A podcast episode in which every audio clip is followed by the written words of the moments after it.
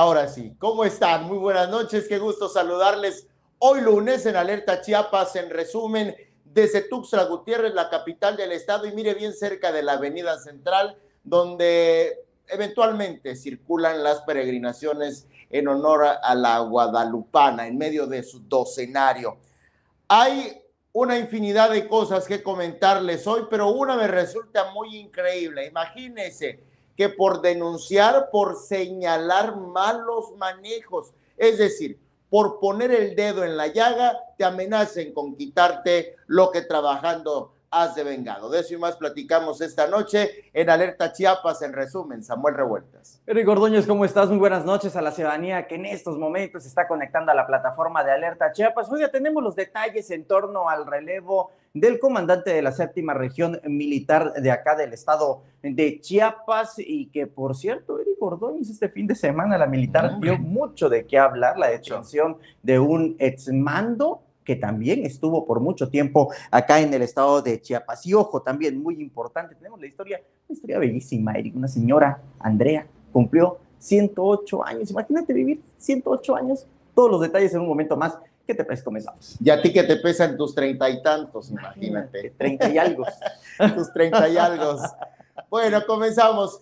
La semana pasada la cerramos dándoles a conocer la situación que prevalecía al interior del Covitario, aquí en Tuxtla Gutiérrez, el instalado en el Centro de Convenciones del Estado, y que bueno, tras anunciarse, em, bueno, tras darse a conocer que ya se estaban agendando eventos próximos, comienzan una serie de sucesos, uno de ellos que presuntamente porque estaban por cerrar este hospital, este improvisado hospital de atención a enfermedades respiratorias, empezaron a despedir a muchas personas. Alguien alzó la voz, alguien denunció y desafortunadamente esto tuvo consecuencias que no precisamente son favorables para los denunciantes. Han sido amedrentados, Samuel Revuelta. Así es, Eric Ordóñez. Fíjate que estoy buscando rápidamente el comunicado que emitió la Secretaría de Salud porque creo que es muy necesario también tener las dos partes, el contexto de este de este tema que si no logran frenarlo ahora, por supuesto que nos va a estar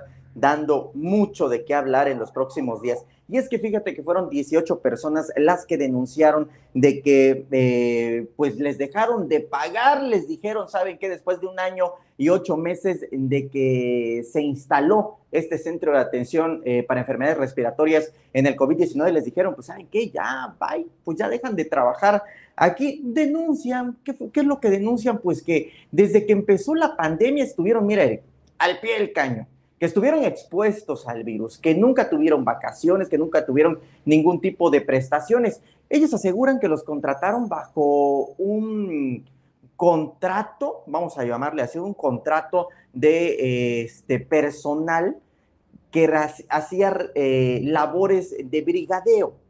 ¿Esto qué significa? Que evidentemente tenían una función dentro de la Secretaría de Salud. Sin embargo, ahora que les notificaron que fueron despedidos, les dicen que no estaban bajo ese concepto, sino que más bien estaban como becarios. ¿Y esto qué significa? De que como becarios, pues, se van y ya no hay opción ni siquiera de reubicarlos y que por ello, por ello están eh, molestos. Aseguran de que los están amedrentando, como tú dijiste, Eric Ordóñez, esto en una entrevista eh, que hace hoy nuestro compañero Christopher Canter, y nosotros cuando lanzamos esta información el viernes, fíjate que ese mismo día eh, la Secretaría de Salud emitió un comunicado porque también las y los trabajadores aseguran que si a ellos les dijeron que ya no iban a pertenecer a, a esta unidad hospitalaria es porque ya se iba a cerrar.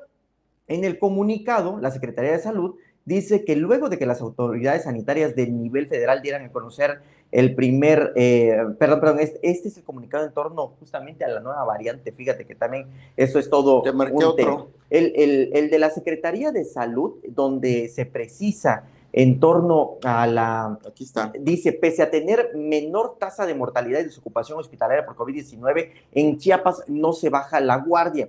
Y asegura la Secretaría de Salud que las estrategias integrales, las acciones de prevención, eh, pues han ubicado a Chiapas con la menor eh, tasa de mortalidad a nivel eh, federal y que hasta este momento hay un 98% de desocupación hospitalaria en las clínicas de atención respiratoria, pero que pese a ello, que pese a ello es fundamental que la población mantenga activas las medidas de sana eh, distancia. Eh, aseguró el secretario de salud, o más bien la Secretaría de Salud, que el centro COVID sigue manteniendo el área de triage. ¿Qué significa esto? Que todas aquellas personas que tengan algún tipo de síntomas pueden seguir llegando al centro COVID. Vamos, lo que da a entender en este comunicado, porque tampoco lo dicen de manera eh, clara o específica, es que todavía no se cierra el centro COVID. Y es lo que acusan las y los trabajadores. Nos están despidiendo porque aseguran de que ya lo van a cerrar. Entonces, básicamente con mentiras. Dice que eh, eh, justamente este comunicado es del pasado 4 de diciembre. En él menciona que en lo correspondiente a la plantilla laboral, la Secretaría de Salud actúa con estricto apego a las disposiciones normativas que rigen a la institución. Y en el caso de los trabajadores eventuales, los eventuales han sido, dice, notificados en tiempo y forma sobre su estatus contractual. Cabe destacar que con este personal se fortalecen los servicios de primer y segundo nivel de atención, medida necesaria y acorde a las políticas de uso responsable de los recursos financieros y humanos de la institución. Eh, menciona también que la Secretaría de Salud del Estado, que los servicios se mantienen activos en las clínicas de atención respiratoria de la entidad y ante la considerable baja de pacientes hospitalizados, pues actualmente se registra una ocupación de camas COVID del 98% en todo el estado. ¿Cómo? No entiendo. Pues actualmente dice se registra una ocupación de camas COVID del 98% de todo el estado. Yo creo que ahí seguramente se equivocaron. No sé, ¿no? Porque eso quiere decir que estarían. Estaría el full, sí, claro. Bueno, pues ahí está lo que dice. Bueno, pues esta situación, insisten las y los trabajadores van a seguir haciendo eh, el exhorto. ¿Qué es lo que están pidiendo en estos momentos? Pues que les paguen, porque les deben en noviembre y como la notificación se las hicieron todavía en diciembre, pues piden que les paguen también el mes de diciembre. Ahí fíjate que ya no sé un tanto si es válido o no, porque pues justamente le hicieron la notificación en diciembre. Yo creo que ahí algún abogado eh, de tipo laboral podría eh, orientarlos más a las y los trabajadores que pues ya fueron despedidos.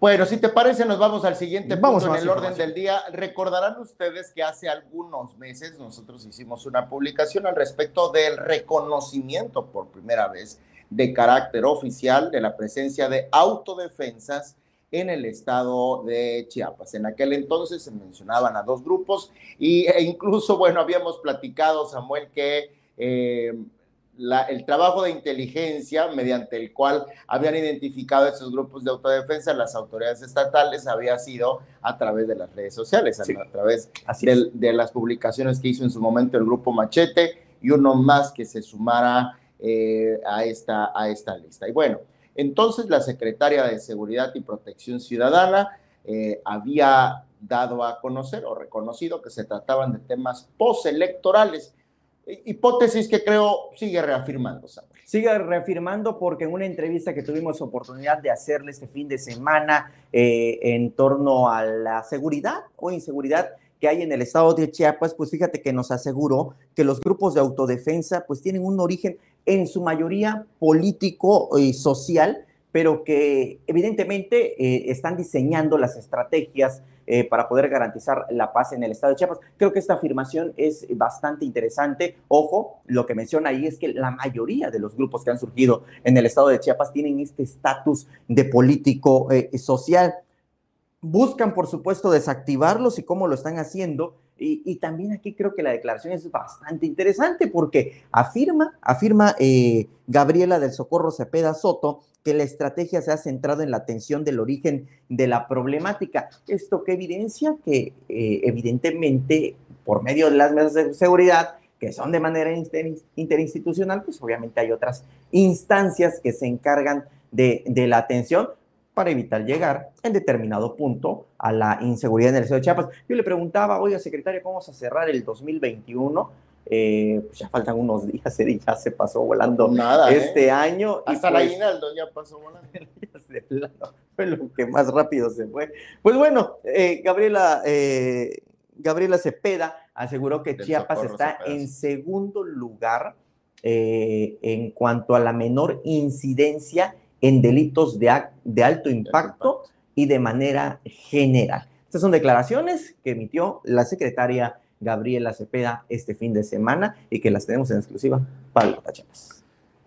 Bien, y bueno, fíjate que sobre esto de los delitos de alto impacto también lo habían dado a conocer con anterioridad y como les hemos dicho en reiteradas ocasiones, el tema de las mediciones de estos sucesos está en, basado en denuncias. En denuncias, que están con carpeta de investigación ante la Fiscalía General del Estado. Para todos los organismos que se encargan de recabar esta información, pues es lo único que cuenta, no así, porque digo esto porque la percepción seguramente de seguridad seguramente pudiera ser otra, la que es la que contabiliza el INEGI, ¿no? Hay una diferencia. Tienes, tienes, toda la razón y podríamos apreciar varios escenarios. Una, una, eh, una cuestión es eh, la percepción como tú lo mencionas. Eh, por ejemplo, si a, ti, si a ti, Eric Ordóñez, te asaltan. No, ya lo hicieron. Ah, bueno, que ya lo hicieron. entonces, nosotros tenemos la percepción de que también a nosotros nos pasó y entonces tenemos una percepción generalizada de que hay demasiada inseguridad. Cuando nosotros nos preguntan, ¿cómo percibes la seguridad? Bueno, pues yo pues. recuerdo tu asalto, recuerdo el asalto a mi casa, recuerdo el asalto a Fulano y a Perengano, pues, pues está desatada la inseguridad. Ahora, cuando ya las mediciones, pues evidentemente es que si tú, Eric, si fulano y perengano hicieron su denuncia correspondiente, pues evidentemente se va a contabilizar porque pues, las instancias no están contabilizando las denuncias que se hacen a través de las redes sociales. Se hacen, se contabilizan las que están en carpetas de investigación. Y de ahí justamente la importancia también de que cuando suceden estos hechos delictivos hay que acudir a... No así el Observatorio Ciudadano, que eventualmente em, registra los sucesos conforme a las denuncias ciudadanas. Y que aparecen en los medios de comunicación. Exactamente. Que nosotros leemos. Nosotros. Así es. Es correctísimo. Bueno, en otro punto de orden de ideas, vaya que las Fuerzas Armadas dieron de qué hablar. Imagínense que anteriormente, bueno, eh, ocupaba esta séptima región militar durante algún tiempo, apenitas, no tiene nada, este, eh, quien, quien encabezaba, el comandante quien encabezaba la séptima región militar de Chiapas, trascendió este fin de semana que fue detenido por extorsión. Desde antaño ya se tenían eh, señalamientos en contra de su persona. Y bueno, el punto es que en el tema militar, la séptima región militar de Chiapas vuelve a hacer noticia por el, el relevo de su comandante en jefe. Así es, Eric Ordóñez. Fíjate que incluso tuvimos la oportunidad nosotros como Alerta Chiapas de estar este fin de semana en el campo El Sabino, donde presenciamos el, cambio, el relevo, que fíjate que luego se puede malinterpretar, pero no es así. Estos relevos se hacen de manera seguida. Lo que busca evidentemente la Secretaría de la Defensa Nacional es que no haya una persona que esté al mando. Eh, eh, por mucho tiempo, esto para evitar evidentemente que tengan algún tipo de injerencia. Que se familiarice. Que se familiaricen incluso con los, con los grupos delincuenciales, porque pues bueno, ya también sabes cómo se las gastan tanto los grupos criminales, pero también personas que pueden llegar a ser eh, eh, víctimas. víctimas, por así decirlo, de la, de la corrupción. Y pues bueno, presenciamos este cambio de administración. llegó, llegó Armando Montaño Ponce, este, un militar que tiene 62 años de edad y que lleva en la vida militar 45 años. Ingresó al ejército como cadete el 1 de septiembre de 1976. Las imágenes que le estamos llevando ante ustedes es de esta toma de protesta, esta eh, toma de posesión y de la protesta a la bandera. Fíjate que son muy protocolarios en sus actos.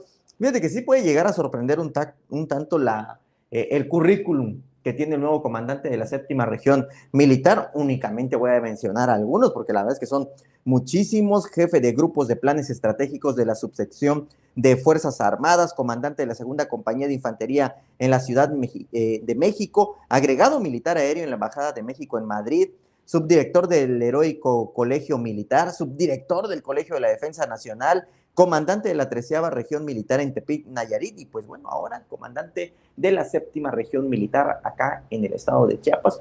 Pues mira, Eric, esperamos que le vaya bien porque eso significa que también le estaría yendo bien a Chiapas en materia de seguridad. Yo creo que indirectamente tiene una gran chamba, ¿no? Que es limpiar el nombre de los comandantes. De los comandantes y además con estas declaraciones que dio la misma Secretaría de Seguridad Pública en torno a los grupos de autodefensa, pues bueno, es también completar este trabajo interinstitucional que se desarrolla a través de los grupos de, eh, perdón, de las mesas. De las mesas de, seguridad. Mesas de seguridad.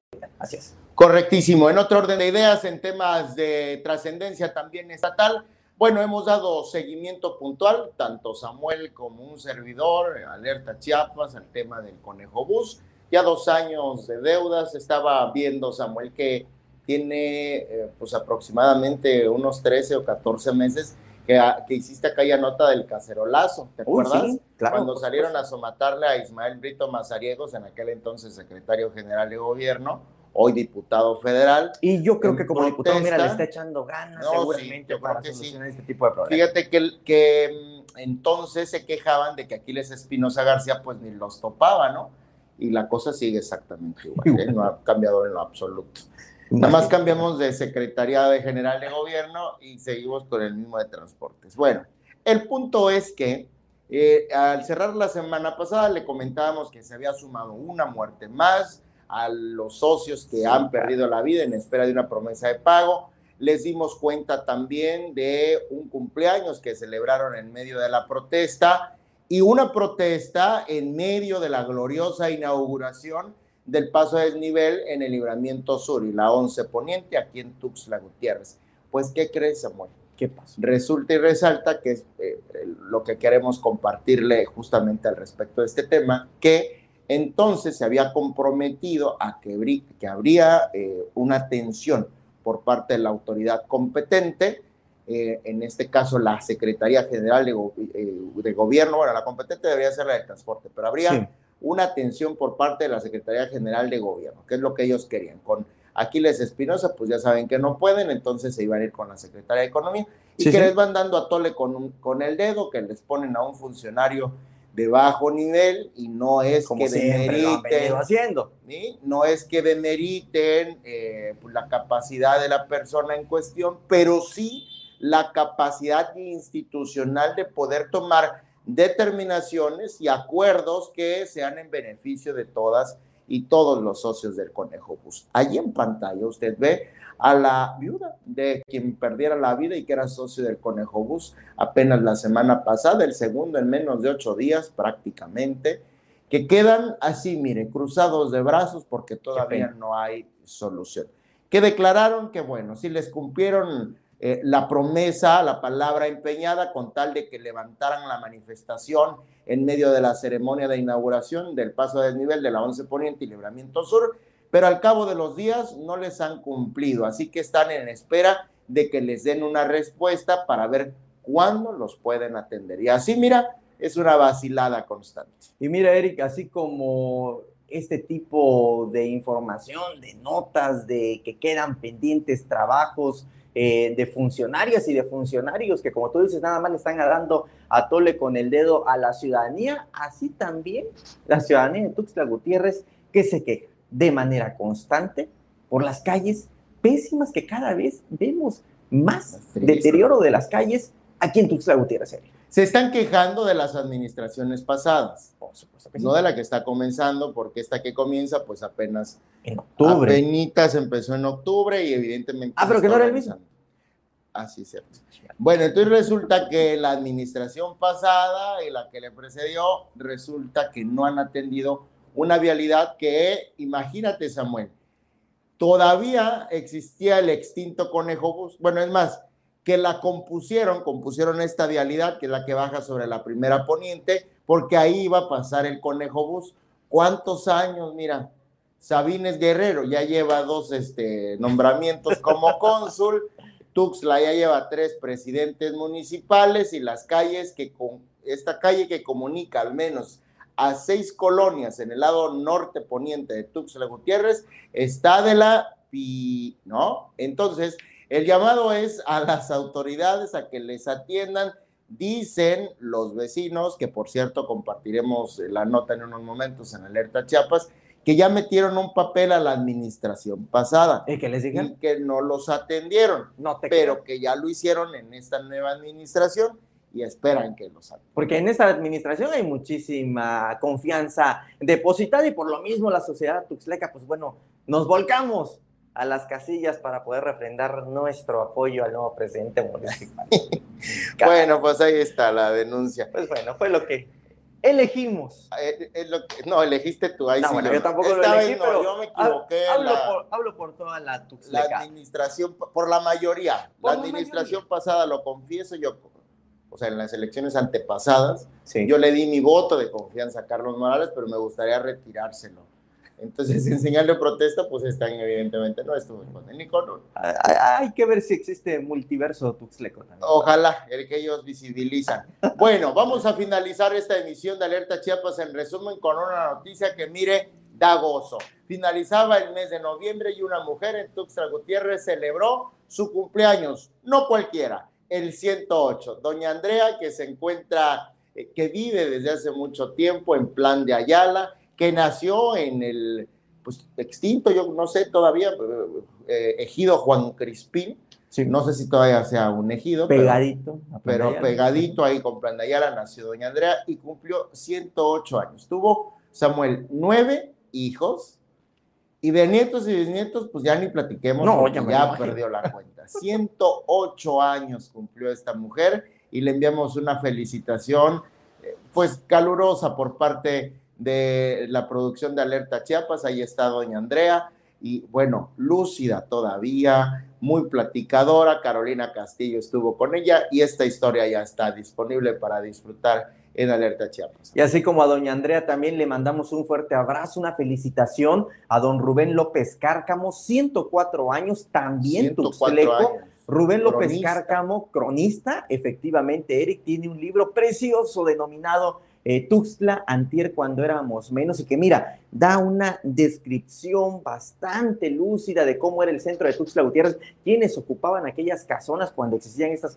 casonas en el centro de la capital. Habla en este libro de cómo fue el primer aterrizaje de un avión en Tuxtla Gutiérrez, cómo comienzan a construir, cómo llega el concreto a, Tuxtla, cuando viene el primer vehículo, y pues bueno, toda una institución, como tú dices, Eric, en la crónica, y por lo mismo también, así como a doña Andrea, que cumplió 108 años, a don Rubén López Caracamo, cronista, hijo predilecto de Tuxtla, quien llegó a los 104 años de edad, miembro honorario de los primeritos de la Fundación Fernando Castañón Gamboa, que básicamente se apropió del museo, de la antigua presidencia municipal para volverla a museo, porque si no, prácticamente ahorita, y así como va esta administración, ya lo hubieran convertido en un OX. Seguramente. Edificación. un día de estos lo tiran ¿Qué comían? ¿Qué comían Eric Gordóñez antes para que vivieran tanto tiempo? Mira, ahorita no lo sé, pero sí lo necesito saber. lo necesitamos. Sí, lo necesitamos. Quiero llegar al menos, no sé cuántos años nos regale la vida, pero que sean así. Que sean así. Lúcidos. Y vigorosos. 108 años. Por cierto, fíjate, Samuel, yo conocí a don Rubén López Cárcamo hace al menos una década, cuando realizaba mi tesis para la titulación de la licenciatura. Que me hiciste de César Corso. Exacto. y entonces terminamos haciendo la de César Corso porque, y entrevistándolo y todo, porque don eh, Rubén López Cárcamo en ese entonces, creo que había tenido una cirugía, no sé, algo tenía su salud que no podía atender a un par de, bueno, a un tercio de universitarios, universitarias, que buscábamos entrevistarlo y entonces eh, entrevistamos a César Corso, moralista también, y, este, y bueno, también fue una experiencia padrísima. Antes de irnos, Samuel, eh, bueno, no sé si tú tenías una amistad con él, yo sí fuimos compañeros de trabajo. Sí. Roger Núñez, el rollerísimo de EXA, yo lo recuerdo en EXA y en, mucho, en muchas estaciones de la cadena eh, de Balanci, ¿no? Sí, sí, sí, sí. Desafortunadamente, el compañero locutor de muchísimo tiempo y muchísima experiencia, hoy perdió la vida víctima del cáncer a la familia de Roger Núñez, el rollerísimo, de parte muy personal, porque fue alguien con quien trabajé, fue un compañero de trabajo, fue un amigo. Eh, bueno, tantos momentos con Roger, con Roger Núñez. Eh, siento mucho su partida y siento mucho, al igual que muchas personas que el día de hoy nos enteramos de esta terrible noticia. Mi querido Roger Núñez, donde te encuentres, luz perpetua para ti y para su familia, para la familia del Royerísimo. Un abrazo muy fraterno de todos quienes lo conocimos y le guardamos afecto. Una terrible noticia que por supuesto llena de luto a todos los medios de comunicación en el estado de Chiapas, de manera muy específica a la radio. Él se desempeñó principalmente en la radio, hizo sus aportes también muy importantes en la televisión, lo hizo incluso con nuestro queridísimo y admiradísimo Ángel Mario Sherato, quien también lamentablemente ya falleció. Descanse en paz. Roger Núñez y por como tú lo dijiste, Eric Ordóñez también, para su familia, para todos sus conocidos, vamos, también para todos los que representamos los medios de comunicación, un abrazo solidario.